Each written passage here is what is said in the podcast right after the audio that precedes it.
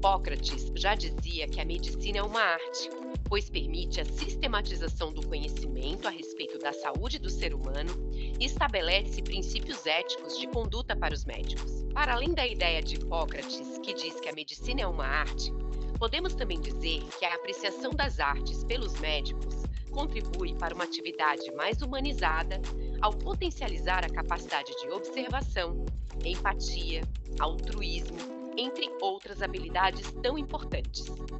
E para falar sobre este tema tão fascinante, arte e medicina, trouxemos como convidado o professor Dante Veloni, graduado pela Faculdade de Belas Artes de São Paulo, mestre em Arquitetura e Urbanismo pela USP São Paulo, foi professor da Faculdade de Belas Artes de São Paulo, do curso de pós-graduação em História da Arte da FAAP, Ministrou seminários sobre arte e terapia na Academia de Belle Arte di Brera, em Milão, e é professor sênior do programa História da Arte Online. É também artista plástico com diversas exposições em galerias no Brasil e no exterior. Seja muito bem-vindo, professor Dante. Medicina é ciência e arte. Podemos dizer que o médico atua na forma mais estrita do artista, onde seu convívio diário com doenças, situações aflitivas e desiguais da vida chegam ao limite entre a concepção e a morte. Isso exalta as manifestações mais profundas do psiquismo, fragilidade e insegurança do sentimento humano. Professor Dante, poderia compartilhar conosco alguns momentos em que isso foi demonstrado através da sensibilidade de uma tela nos diversos períodos da história da arte? Muito obrigado pelo convite. Eu é que me sinto lisonjeado por estar aqui com vocês. Bem, mas respondendo à sua primeira pergunta, eu quero dizer o seguinte, que a medicina sozinha, por se tratar de conhecimento científico, racional, ela não consegue dar pretexto à vida, isso é, razões claras à vida. Essa vida tão árdua que nós vivemos, né? A questão que você levanta sobre a impotência de curar e dar conforto espiritual ao mesmo tempo, me faz lembrar de uma. Se me permite, aqui quase uma anedota que vocês do meio médico possivelmente já conheçam e seja até é, lugar comum. É, eu ouvia da minha família, uma família que tem médicos, né? E eu ouvi o seguinte, que havia, tem uma história que um médico em aula, numa aula no hospital, ele, médico professor, junto com seus estudantes de medicina, estão em torno de um paciente terminal, no leito da morte. Um dos alunos, demonstrando assim um perfil mais humanístico, sensível, solidário, teria perguntado ao professor: como se sentiria um homem nesse estado? Qual tipo de emoção teria um paciente como aquele que estava plenamente consciente e estava uh, sabendo que a aproximação de sua morte era iminente. Aí o professor, mais lógico, racional e rude, segundo minha, minha, minha interpretação, teria respondido, tipo assim, de minha parte como médico só tenho, só tento ou tenho que mantê-lo vivo, manter o paciente vivo e nesse tipo de pergunta deveria ser feito num curso de arte, num curso de filosofia. Bem, isso talvez vocês até conheçam essa passagem, é meio anedótica, né? Mas o que quer dizer? Que realmente pode-se chegar que, diante da realidade crua, a arte não serve para nada. E olha, sou professor de História da Arte, sou artista plástico, mas é com ela, mas é com a arte, ela que podemos observar e compreender o contexto das experiências humanas afetivas mais íntimas, buscas e indagações subjetivas que o homem faz para si, através da poética, que constitui a arte, e que são essenciais para que nós acreditemos que a vida tem algum sentido. Penso que ainda se a luta primeira do homem é pela sobrevivência, sua luta terminal é pelo seu significado de vida. Penso isso baseado naquela anedota, que não é da minha área, mas que cheguei a isso. Isto é, forma e conteúdo, assim como acontece também na arte, com a matéria e o significado. Quer dizer, eu tenho uma matéria, como que eu dou significado a isso? É sabido, para que nós nos sintamos ou para que sejamos realmente universais, alcancemos o mundo através da arte, ou como indivíduos, como, enfim, como seres humanos, precisamos incluir no círculo da, dessa universalidade tanto a razão explícita no trabalho médico, composta pela ciência, pela técnica, enfim, quanto pela arte e pela cultura, que diz respeito mais ao meu universo. E essas últimas, arte e cultura, são compostas pelo conhecimento sensível, poético, como já disse, que é exatamente uma contrapartida que nós buscamos para dar algum significado mais elevado para nossas vidas.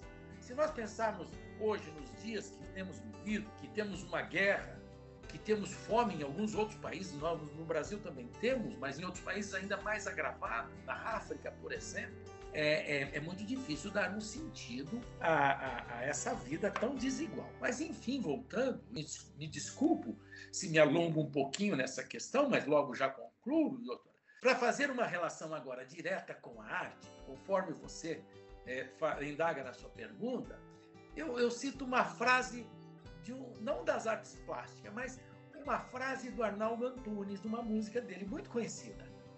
A gente não quer só comida, a gente quer comida, diversão e arte. Comida, sobrevivência, cura por vocês médicos das doenças físicas, não é? A diversão, os prazeres que a vida pode nos oferecer, né?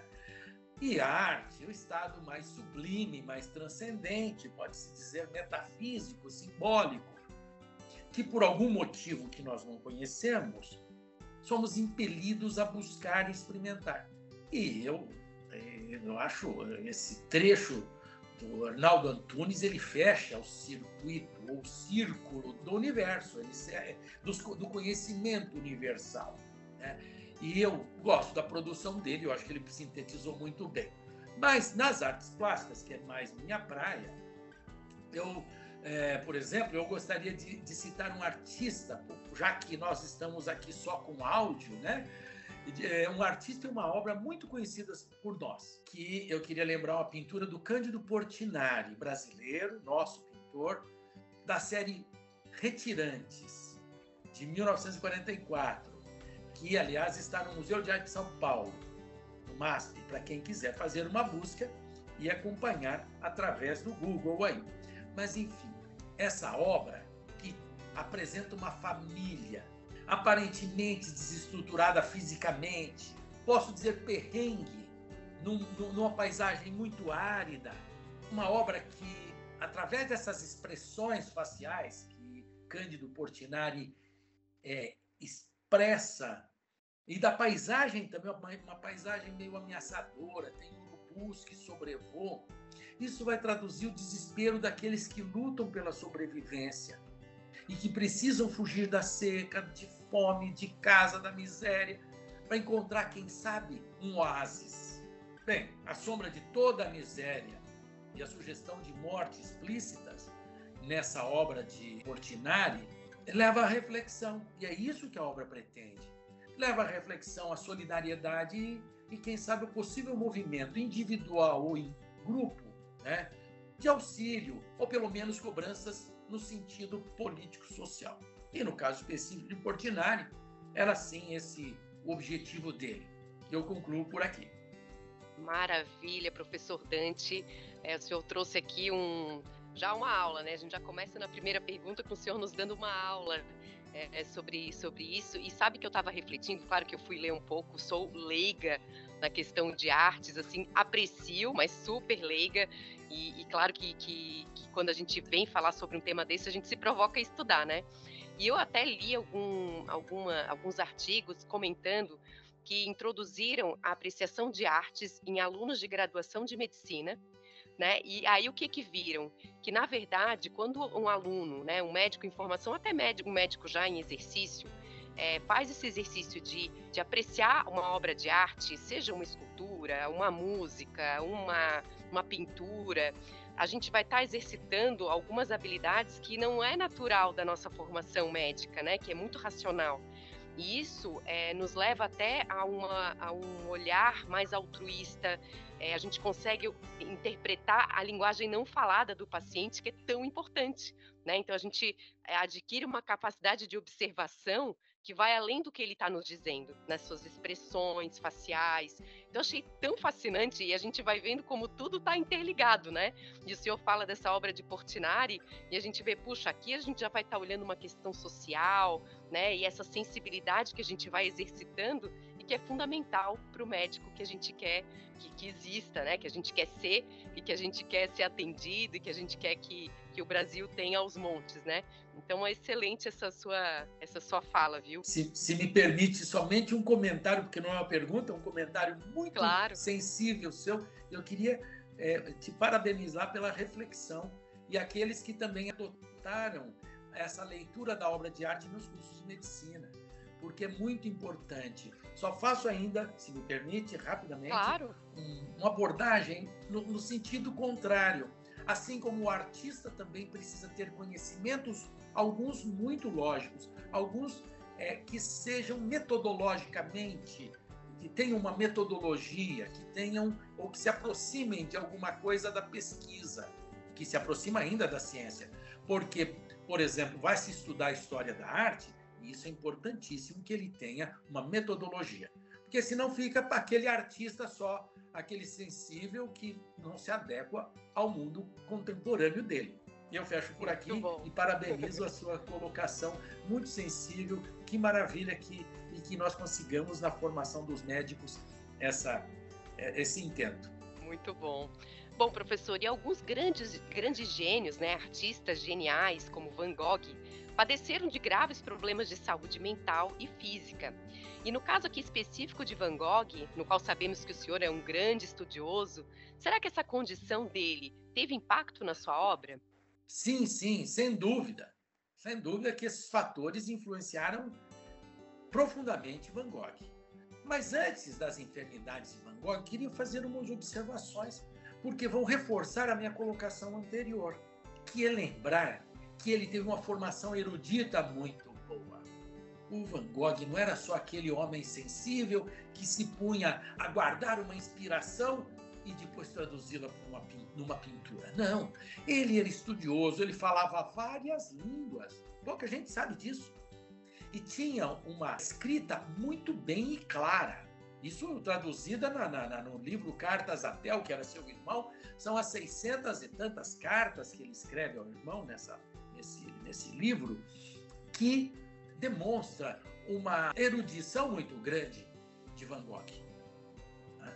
Então, Van Gogh não era só um ser sensível que lançava tinta na tela daquela maneira que é, tanto nos, nos atrai, né? pelo menos nós contemporâneos, nós de hoje, nós hoje, no seu tempo não atraía.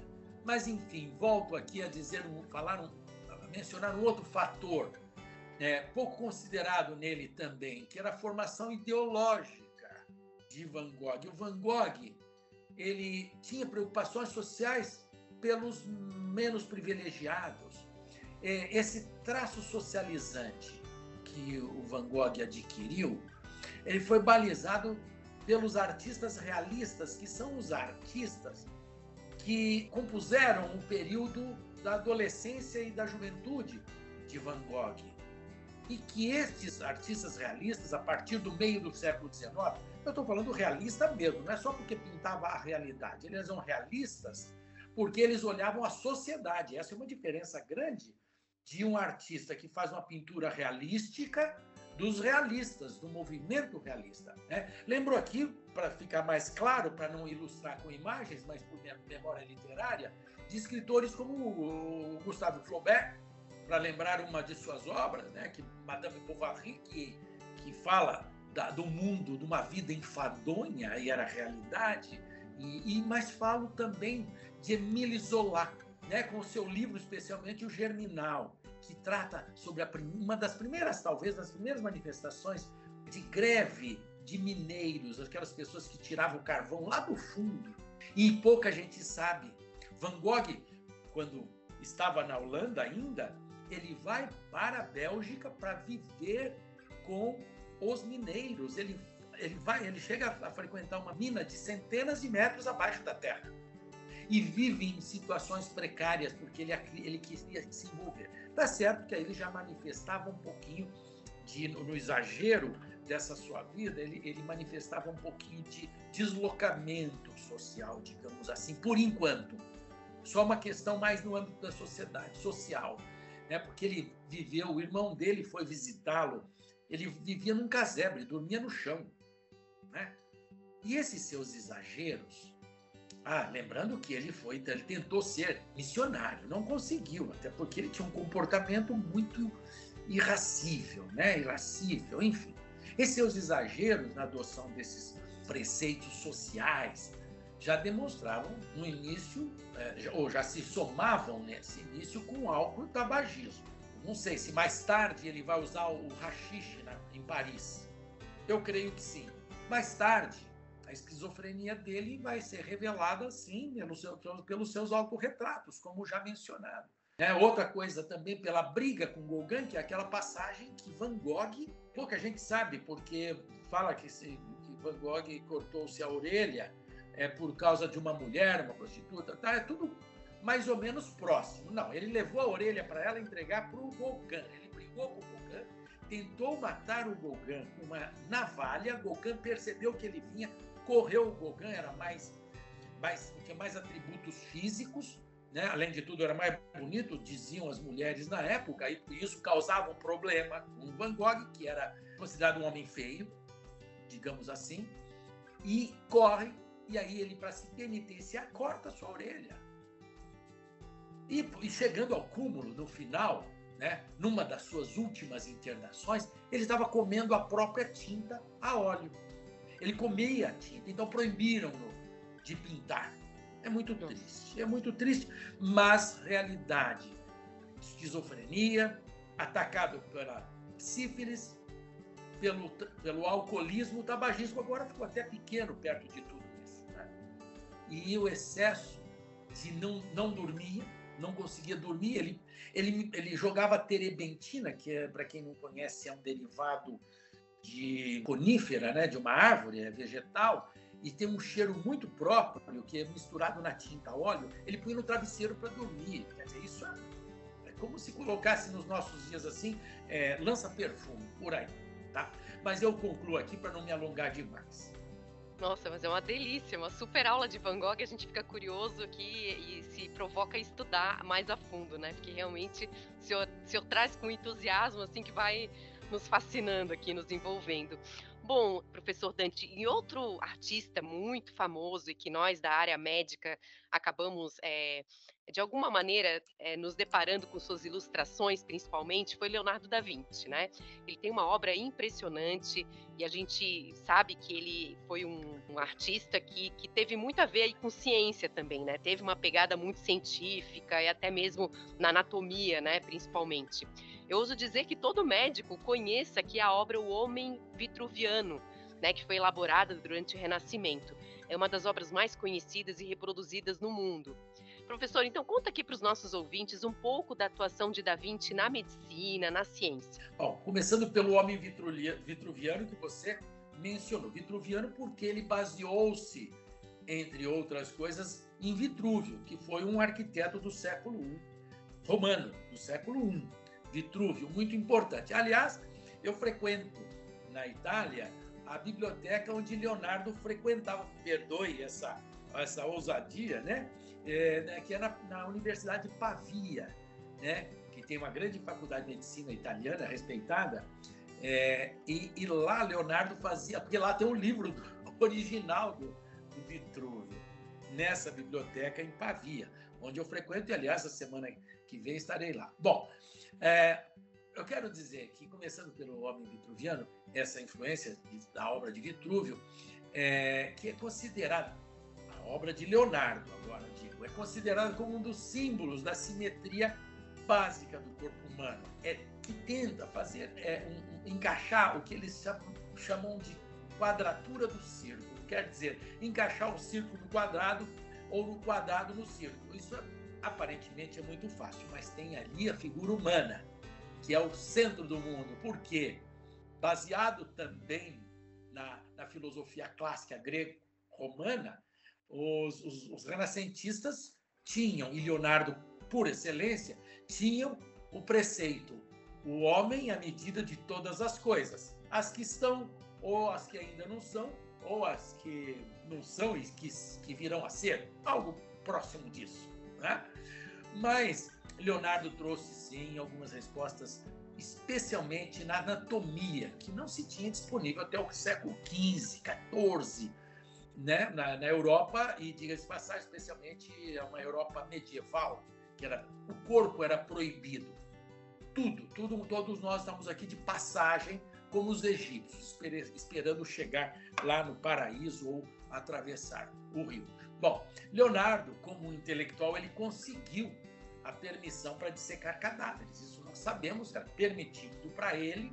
Ele não fazia aquela história que ele carregava. Muita gente tem até imagem daquele velhinho com barba carregando um, um cadáver no, no ombro. Né? Eu sempre falo, quando dou aula sobre isso, eu falo assim: você imagina aquele velhinho? O sujeito estava lá, ele foi roubar o cadáver. Ele foi na, na cova, abriu lá sete palmos com uma enxada, com uma pá, imagina o velhinho fazendo isso. Depois disso, ele pega esse corpo, joga no ombro esse corpo, já devia estar endurecido, eu sou bastante realista, tá? É, joga no ombro e carrega até no seu laboratório, assim, um quilômetro de distância. Bom, isso é fantasia. Ele tinha autorização e ele fazia isso no hospital, sem dúvida. Ele fez isso em Florença, fez em Milão, fez em Roma, inclusive lá com um pouco mais de resistência do clero. Mas, enfim, nessas dissecações do corpo, ele desenhou os órgãos partindo da própria observação. Essas observações eh, eh, culminaram no chamado os cadernos anatômicos, que nem estão na Itália. Eles estão um pouco distribuídos. Tem bastante na Inglaterra, um pouco na França. São mais de 1.200 desenhos de todos os, todas as partes, desde a articulação dos membros, órgãos internos, órgãos ginecológicos, urológicos, para falar tecnicamente, e é, coisas que não eram permitidas a nem se olhar, muito menos ainda olhar o que uma mulher grávida tinha dentro da barriga, que era um embrião. Quer dizer, ele começa a desvendar o que era mistério até então.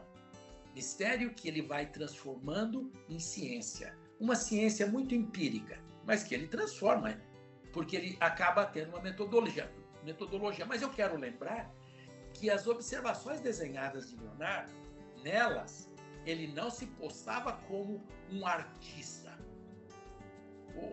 mas como um cientista que aproveitava os seus, aproveitava assim os seus predicados artísticos de bom desenhista para desenhar o que ele conseguia perceber que outros até olhando não conseguiriam.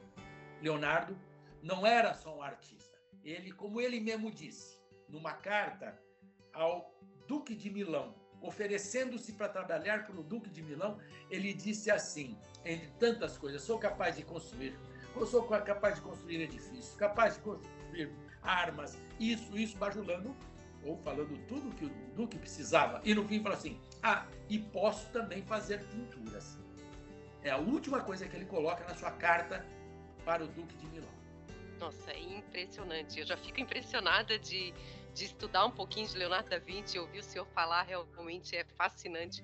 Professor Dante vai dando uma vontade de continuar aqui o resto do dia com o senhor, viu? Bom, professor, outro benefício que se comenta que as artes podem trazer, a apreciação delas, ou até mesmo a prática, né? É na melhoria da saúde mental pois a arte poderia também servir como uma válvula de escape para a rotina exaustiva de muitos profissionais médicos. O senhor concorda com isso, professor? Olha, eu, eu concordo como uma, uma, uma, uma, válvula de escape, né? Uma válvula de escape, às vezes eu, eu compreendo a sua expressão e acho absolutamente é, precisa, porém faço uma observação, não é no sentido pejorativo, né? É, como algo que não deu para ser assim, será assado. Por quê? Não só para os médicos, mas para todos que trabalham com a ciência e tecnologia, a arte serve inclusive aos próprios artistas quando fazem as suas obras. Porque a atividade lúdica é sabidamente um estado, ou ela causa, ela nos oferece um estado mental muito saudável. que é o jogo da criança. É saudável ver uma criança fazendo um jogo, é, seja uh, não artístico, não é fazer arte. Quando a, desenha, a criança desenha, não está fazendo arte. A arte é um sistema e a criança não compreende o sistema da arte. Ela sabe se expressar graficamente com materiais artísticos. Enfim, mesmo o adulto também, porque parece que ele se liberta. Ele liberta o seu consciente inicialmente, aceitando fazer aquilo. Ele, portanto, abrindo esse consciente, ele eh, desamarra o seu sua racionalidade, é, e ele cria um, um, ele permite um trânsito inconsciente com consciente maior. E a arte, ela transita por aí entre consciente e inconsciente, quer dizer, tem coisas que o artista faz que ele não sabe também porque ele fez ou porque ele trouxe à baila. Portanto, mais criativo e benéfico a qualquer pessoa, seja um médico que trabalha com a a ciência, com a precisão, com a vida. Né? A diferença entre o médico e o artista, digo eu aqui, de maneira jocosa, é que se um artista errar na sua obra, no máximo não vende, ninguém gosta, tudo bem. Um, um médico errar na sua clínica, ele pode causar um dano profundo, até a vida do seu paciente. Bom, mas de outro prisma, assim como acontece na medicina, agora eu faço uma menção particular a vocês, radiologistas eu tive o carinho de pensar, e confesso o carinho, porque eu fiquei, como já disse, muito lisonjeado estar aqui com vocês hoje, aos radiologistas, que sua área de especialidade tenta, por meio das ondas de rádio, aspas, ver, ver e interpretar o que é invisível. Isso é, aquilo que está escondido dentro do corpo e faça um parâmetro, um paralelo com a arte, que também se propõe a ver, aspas, o invisível, isso é, enxergar e compreender a alma do artista. A alma do artista que, por sua vez, representa uma síntese de todos nós, seja como indivíduos ou seres universais que somos.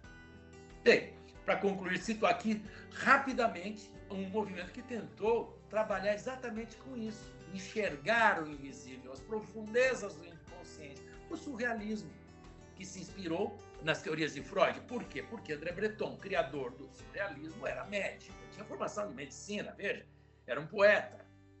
E ele, sabendo das teorias do Freud, ele abre para o que se chama de automatismo psíquico, quer dizer, o deixa fazer, o que vier à minha cabeça sai. E o Dali foi o maior aproveitador dessa situação do automatismo. Ele, Magritte, outro espetacular também.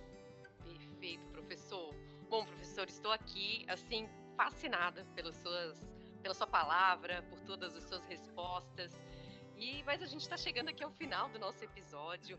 Eu gostaria que o senhor deixasse aqui uma palavra final para quem está nos ouvindo, que se interessa sobre esse tema, assim como uma recomendação de leitura. Bom, lei, para leitura, eu cito rapidamente dois títulos básicos que são disponíveis em, em português, para facilitar. Tem em inglês também, se quiserem. Que é a história da arte do autor chamado Gombrich, tem na editora Zahar Editores do Rio de Janeiro. Né? Então, Gombrich, né, com CH no final, Gombrich, História da Arte. Zahar tem uma publicação bem assimilável. Tem um outro que eu gosto muito. Tem uma linha, minha linha de estudo é mais para o Hauser, Arnold Hauser, que se chama, sua obra principal se chama História Social da Literatura e da Arte. É da Martins Fontes, História Social da Literatura e da Arte. Ele é mais amplo, ele faz uma leitura mais, mais consistente. Na verdade, ele lê, enquanto o Gombrich relata mais. Já que você me pergunta eh, sobre fontes, né? Eu vou to tomar liberdade de recomendar também, né?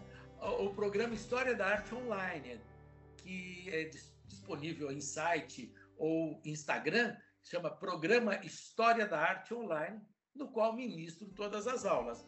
Eu me permito fazer essa citação porque é um curso de História da Arte online que tem, é, tem recebido para minha vaidade, meu orgulho, tem recebido uma, uma crítica muito positiva.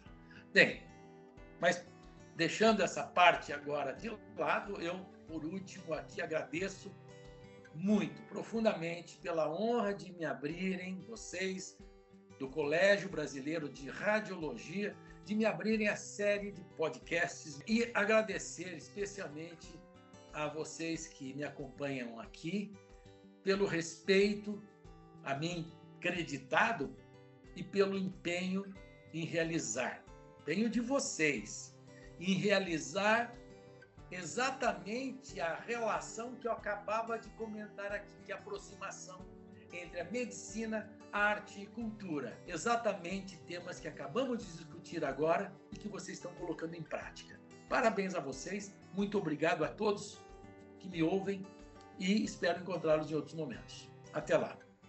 Você acabou de ouvir mais um episódio do CBR Podcast. Continue nos acompanhando no Spotify, SoundCloud e Apple Podcast.